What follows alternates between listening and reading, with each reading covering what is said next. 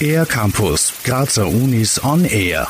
Wissenschaftlerinnen und Wissenschaftler der MedUni Graz haben eine App entwickelt, die vor allem jüngere Schlaganfallpatienten und Patientinnen dabei unterstützen soll, regelmäßig Bewegung und gesunde Ernährung in ihren Alltag zu integrieren. Was passiert eigentlich bei einem Schlaganfall in unserem Körper? Viktoria Fruhwirt, Neuropsychologin an der Abteilung für Neurologie der MedUni Graz.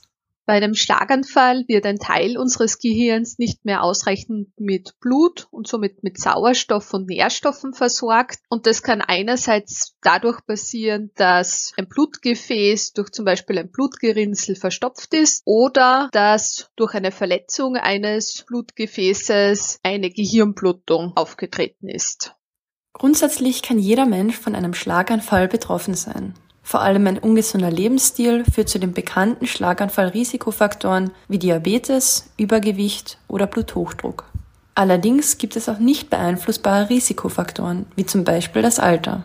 Das heißt, je älter wir werden, desto höher ist das Risiko für einen Schlaganfall. Allerdings könnte man schon sagen, dass ein 20-, 30-Jähriger, der vielleicht ganz, ganz viele Risikofaktoren aufweist, vielleicht sogar ein höheres Schlaganfallrisiko hat als ein 60-Jähriger, der ganz gesund lebt. Eine eigens für Schlaganfallpatienten und Patientinnen entwickelte App soll nicht nur zu mehr Sport und Bewegung motivieren, sondern auch die Medikation erleichtern, erklärt Viktoria Fruhwirt. Unsere App hat einen virtuellen Medizinschrank. Die Patienten und Patientinnen können dann ihre persönlichen Medikamente auswählen, kriegen dann kurze Einnahmeempfehlungen, Erklärungen zu dem Medikament und auch Erinnerungen an die regelmäßige Medikamenteneinnahme direkt auf Smartphone. In einem Pilotprojekt wurde die App bereits an Personen zwischen 18 und 55 Jahren getestet. Die Resonanz war überwiegend positiv. Das beweist auch eine anfangs durchgeführte Studie mit Schlaganfallpatienten und Patientinnen.